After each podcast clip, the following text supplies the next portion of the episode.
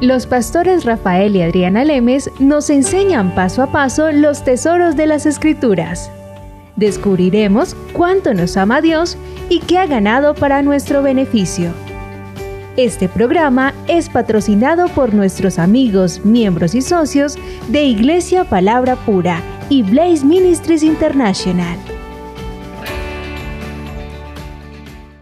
Hola amigos de Blaze Ministries, somos Rafael y Adriana nuevamente con ustedes trayéndole la explicación de las escrituras para que crezcamos, para que ampliemos el conocimiento de nuestro Señor Jesucristo, para que nuestra mirada mientras estemos en esta tierra siempre esté puesta en Él, en lo que Él hizo por nosotros. La bendición nos tiene que alcanzar porque eso fue lo que Él ganó para nosotros en la cruz. La bendición de Abraham ha sido dada a nosotras porque Él la ganó. Todos estos programas los van a ayudar a entender a ustedes esos conceptos, les va a ayudar a aclarar, a quitar obstáculos, a quitar mentiras, a quitar falsas doctrinas, a quitar religión y que se enamoren del verdadero Jesucristo de la Biblia, del que todos amaban, del que todos querían estar cerca, del que los niños querían estar alrededor de él.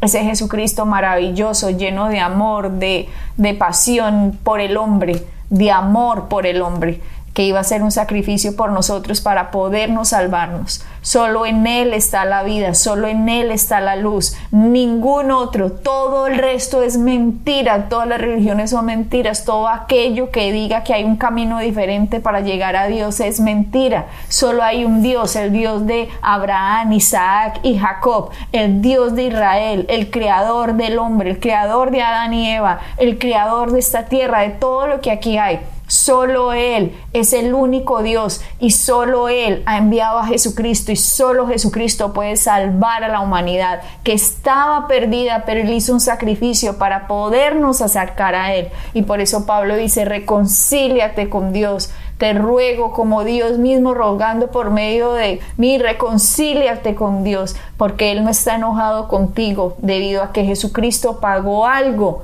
y cargó algo en la cruz que tú merecías pagar, pero lo pagó Él por ti y por mí y ha resucitado para que Dios nos pueda aceptar en el trono de la gracia y decirnos, Hijo mío, que cuando volvamos a Él, como dice la parábola del Hijo pródigo, que Él corrió, Él corrió cuando vio que se estaba acercando el Hijo que había estado revuelto con prostitutas, se gastó toda la plata, vida de pecado, vuelto nada, y llegó y lo besó, mm, cogió Dios al Hijo y le dijo, Hijo mío, aquí está el anillo, aquí está la fiesta que hago porque has vuelto a mí. Eso es lo que Dios quiere que la humanidad haga, que la humanidad se reconcilie con Él porque nos ama infinitamente, tanto que murió por nosotros.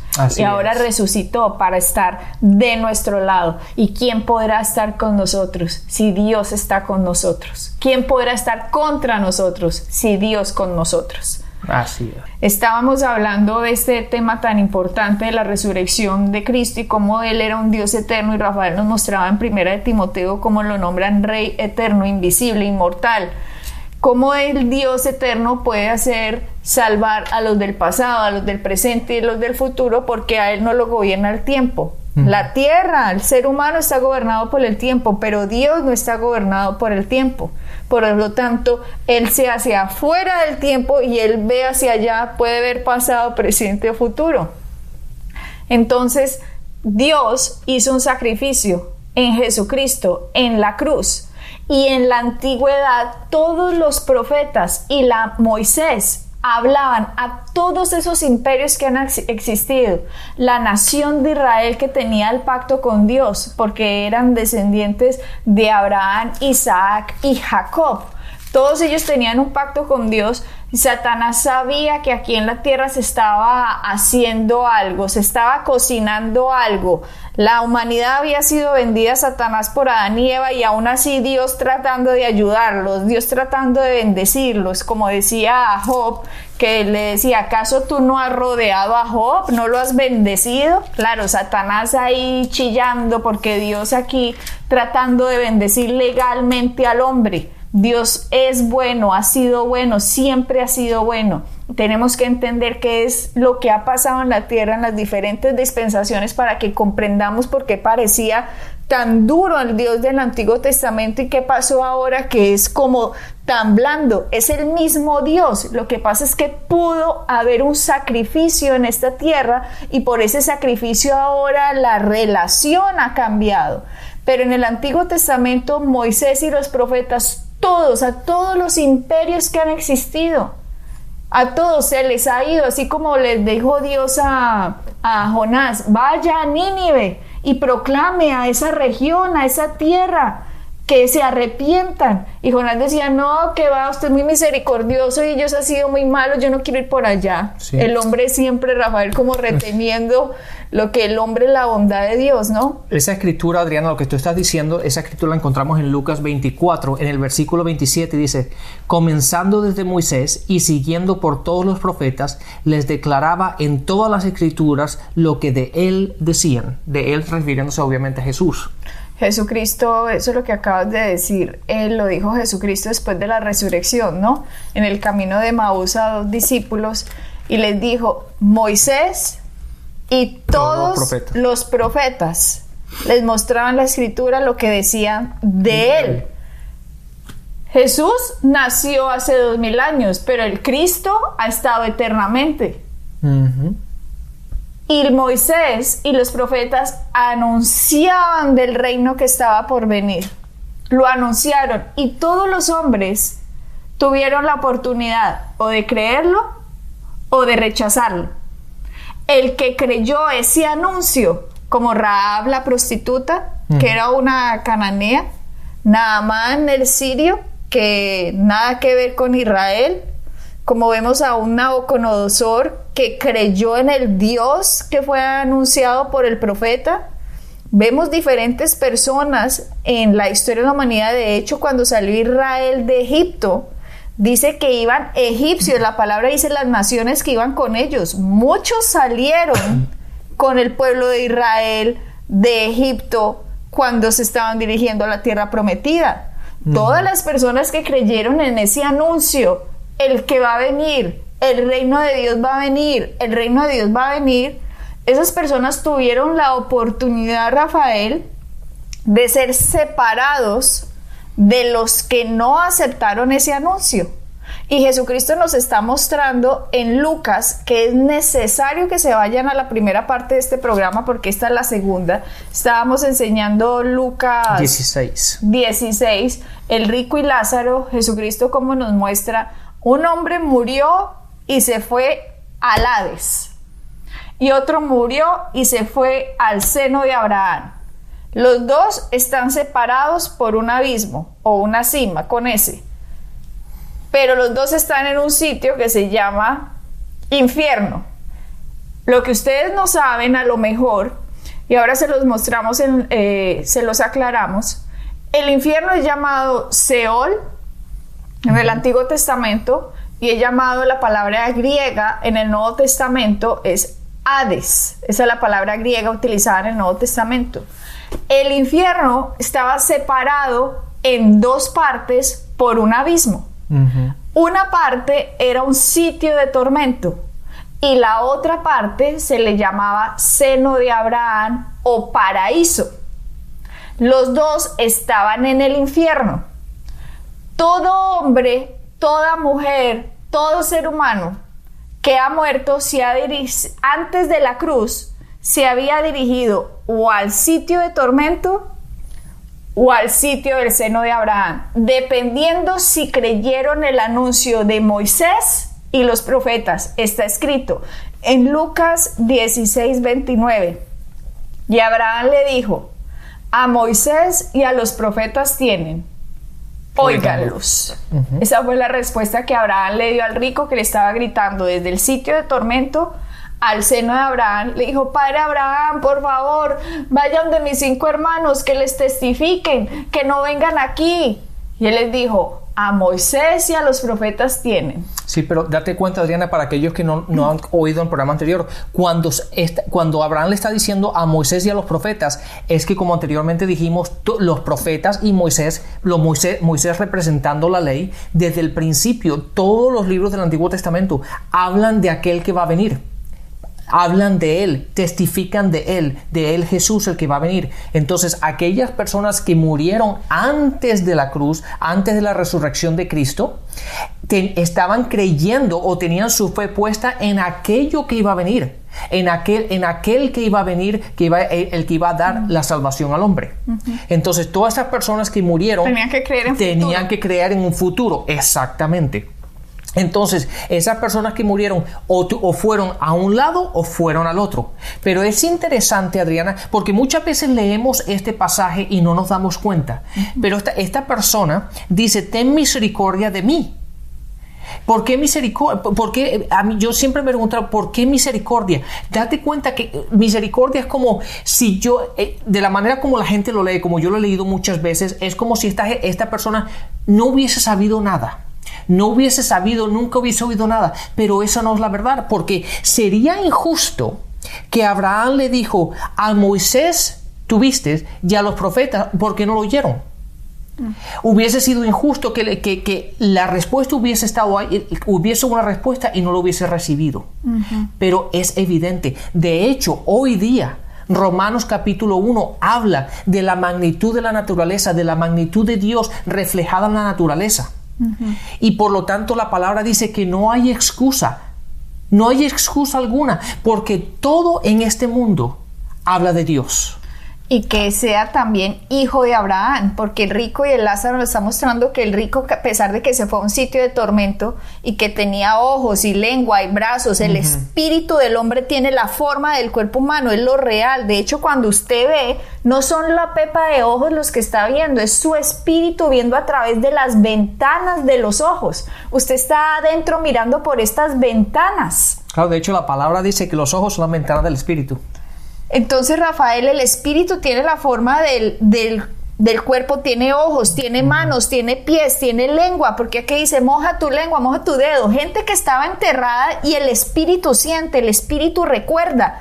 El espíritu recuerda a la familia, está atormentado pensando, no puede ser, no recibí esto, ahora estoy aquí, haz algo por mí, ten misericordia. Y lo que tú dices, no, la misericordia ya la, tiene. La misericordia fue expresada en la tierra cuando les estaban gritando, va a haber uno que va a venir, recíbanlo, acéptenlo, crean el anuncio de Dios, el testimonio, crean lo que va a venir. ¿Y qué pasó? No lo recibió y se fue al sitio de tormento y aún así era hijo de Abraham, porque lo llama Padre Abraham. Tú que estás hacia otro lado, el uno está en el sitio de tormento y el otro en el seno de Abraham, Lázaro.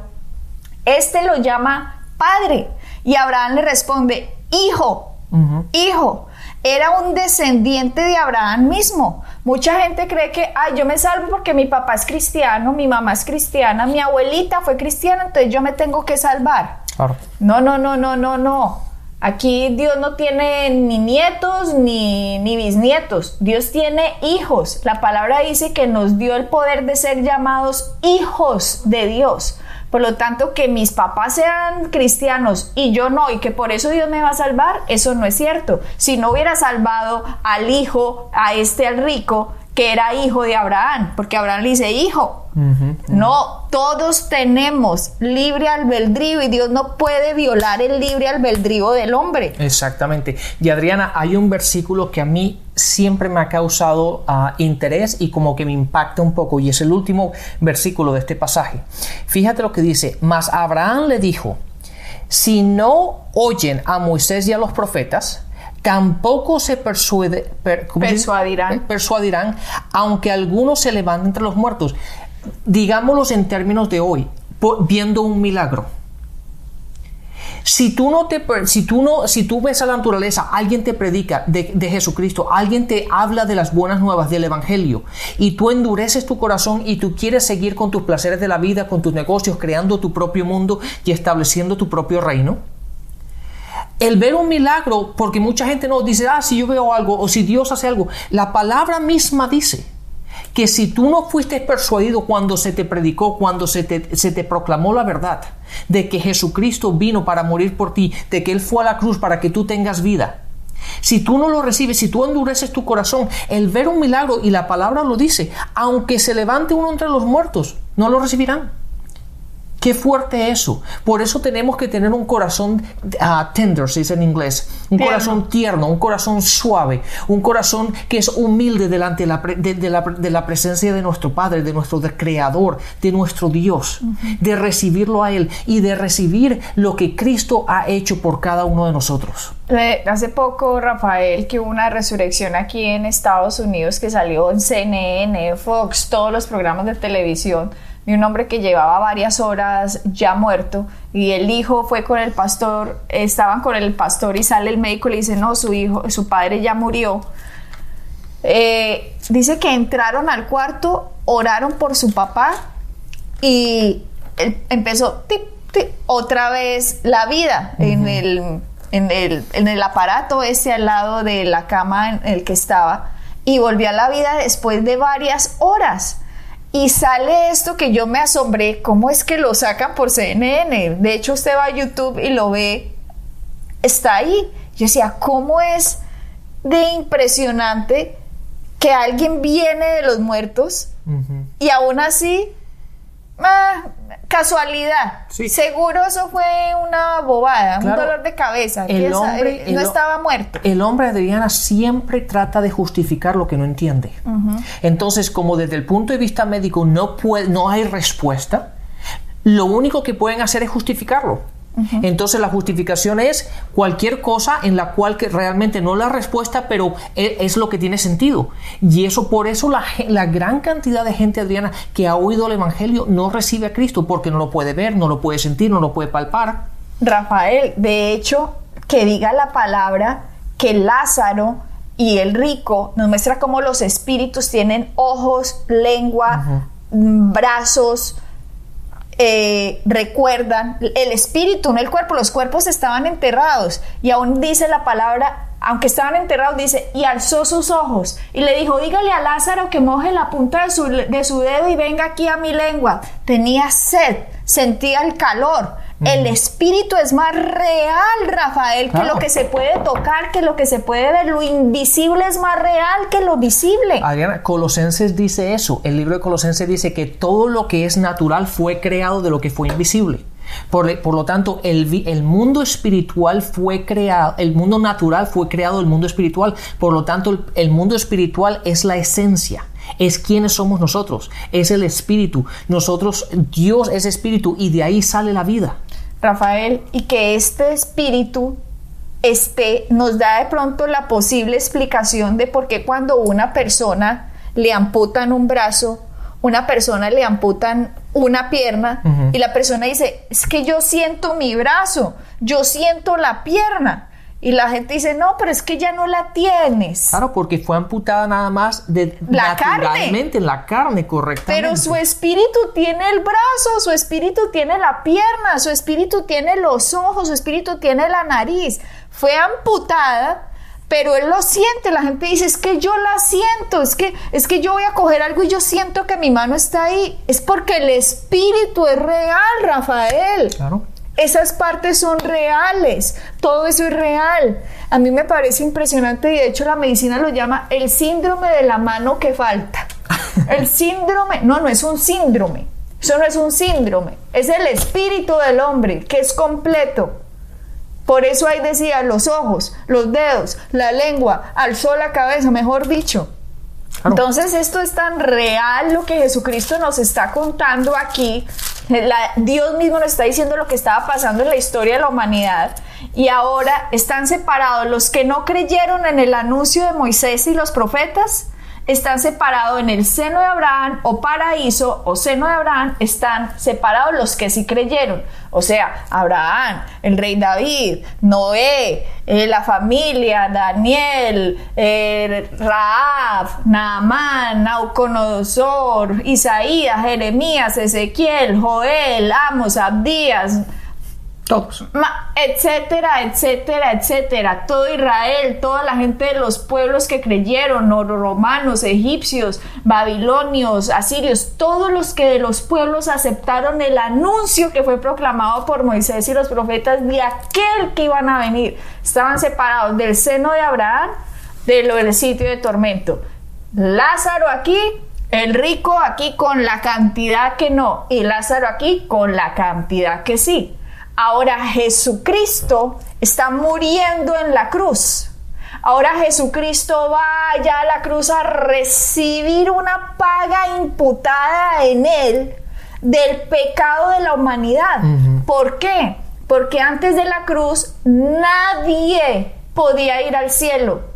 Nadie, nadie. ¿Por qué? Porque antes de la cruz se hacían sacrificios de animales y los animales no tienen el valor de un hombre, por lo tanto el animal cubre el pecado del hombre, pero el hombre al morir tenía que ser separado. En ese sitio de tormento la separación en la fe de la sangre de los animales que representaba el Cordero de Dios, le daba un acceso al seno de Abraham diferente al acceso que recibían el Seol o Hades o sitio de tormento.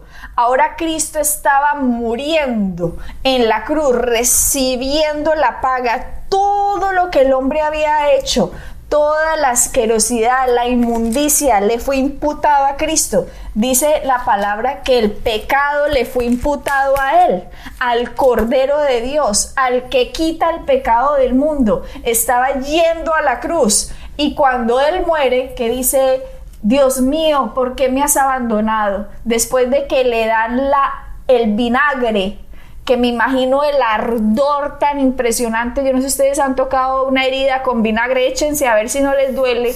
Ahora el todo abierto, que le habían arrancado la barba a Rafael, se la arrancaron de la cara. Todo lo que le habían hecho y el vinagre él ardiendo completamente, cumpliendo el castigo de nuestra paz fue sobre él, dice la palabra. Hasta él mismo sabía que faltaba el vinagre para que le ardieran todas sus heridas, para que la paga fuera completa. Y dice la palabra, en tus manos, Padre, entrego mi espíritu y exhaló es interesante que la palabra dice que entregó. Entregó el Espíritu. Rafael, el Espíritu ahora baja a este sitio. Va al Hades porque él iba con el pecado imputado de la humanidad al sitio de tormento, Rafael. A pagar, a pagar lo que la humanidad había hecho, lo pagó en la cruz y ahora está aquí tercer día, después de su paga, ustedes se imaginan el espectáculo que estaba viendo Lázaro, Abraham, David, Daniel, Isaías, Salomón, todos viendo el espectáculo de lo que estaba pasando, pensando cada uno, de pronto Noé pensando, ¿será este el que representa el arca que nos iba a alzar del juicio? Sí. Sabes que, Adriana, hay un punto muy interesante aquí que acabas de decir. ¿A dónde fue Jesucristo? Al Hades. Fíjate lo que dice aquí en el, estoy leyendo la Reina Valera. En Salmo 16, 10 dice, porque no dejarás mi alma en el Seol. Pero si vamos a, la King James, si vamos a la, Biblia americana, la King James. Al infierno. En, en el versículo 10. Hades, Seol o infierno. Habla de que no dejarás mi alma en el infierno. Hmm. Entonces, eso, ese punto es interesante porque Jesús fue al infierno. Jesús fue al infierno. Jesús cuando exhaló el Espíritu y se fue para el cielo, no, fue al infierno. Se le estaba imputando la paga de la humanidad a Rafael, la paga del pasado, del presente, del futuro, porque Él es un Dios eterno. Y Él recibió eso. Y cuando lo estaba recibiendo, al tercer día la paga que Cristo había hecho era mucho mayor que lo que le fue imputado. Y desde el otro lado de la cima, me imagino al rey David sería, ¿será este el que se iba a sentar en el trono de David? ¿Será este, diría Abraham, el que representa el cordero? ¿Será este el que Daniel estaba viendo que... ¿Será este? ¿Será este? Yo me imagino a todos los hombres de la antigüedad pensando, ¿será este el que nos anunció Moisés y los profetas? Todos deberían estar gritando, ¿será por fin? Y Cristo decir, yo soy el Salvador. En medio del infierno, Rafael. Y se cumple la escritura. Liberó la cautividad que había sido cautiva por Satanás, por la venta que Adán y Eva nos habían hecho. Yo imagino a la misma Eva, Rafael, pensando allá, ¿será este el que me fue profetizado por mi mismo Dios? Por mi mismo Padre cuando me dijo, la simiente de la mujer, Satanás, que usted engañó, esta simiente de la mujer te aplastará la cabeza. Me imagino a Eva pensando, ¿será él el que nació de la mujer que viene a salvarnos? Y Cristo pudo liberar la cautividad que había en esa época de la historia, separada en el seno de Abraham, cuando resucitó, porque ahora él resucitaba justificando al hombre, porque ahora el pecado no podía separar más a Dios al hombre porque el pecado lo pagó Cristo en la cruz. Aleluya. Exactamente, Adriana. Y ese versículo, lo que tú estás diciendo, lo encontramos en Efesios, en el capítulo 4, versículo 8, dice, por lo cual dice, subiendo lo alto llevó, llevó cautiva la cautividad y le dio dones al hombre. Eso es lo que, lo que pasó. Se llevó a su gente la palabra dice, la palabra dice que el infierno no lo pudo mantener y cuando él, cuando él resucitó se llevó a su gente con él. Bendito Dios. Ahora el cielo tenía la puerta de entrada abierta porque ya el pecado no podía separar más al hombre de Dios, porque ahora el hombre podía ser llamado justo, santo, puro, perfecto y al cielo solo puede entrar lo suro, lo puro, lo santo. Al cielo no puede entrar nada contaminado, pero ahora Cristo nos lavó, como decía David, un jabón más puro que el jabón de todos los lavadores, un jabón que nos limpia del pecado, un jabón que nos purifica, el jabón de la sangre de Cristo, un jabón más poderoso que el jabón del mundo. Así es. Ese jabón nos ha limpiado, limpió a todos los de la antigüedad y como dice Efesios, lo que acaba de leer Rafael, liberó la cautividad, liberó a los que estaban cautivos en el seno de Abraham. Ahora el seno de Abraham está vacío. El seno de Abraham no tiene absolutamente a nadie. En el paraíso allá no hay nadie. Ahora en el infierno solo hay un sitio que se llama el Hades, un sitio de tormento. Y vamos a seguir hablando de este tema, porque ya no hay más seno de Abraham. Ahora solo queda cielo o infierno. Exactamente. Pues Adriana, hemos llegado una vez más al final de este programa. Bendiciones y hasta la próxima. Bendiciones. Pueden bajar nuestras enseñanzas en www.iglesiapalabracura.com y visitarnos en nuestra sede en la calle 21326.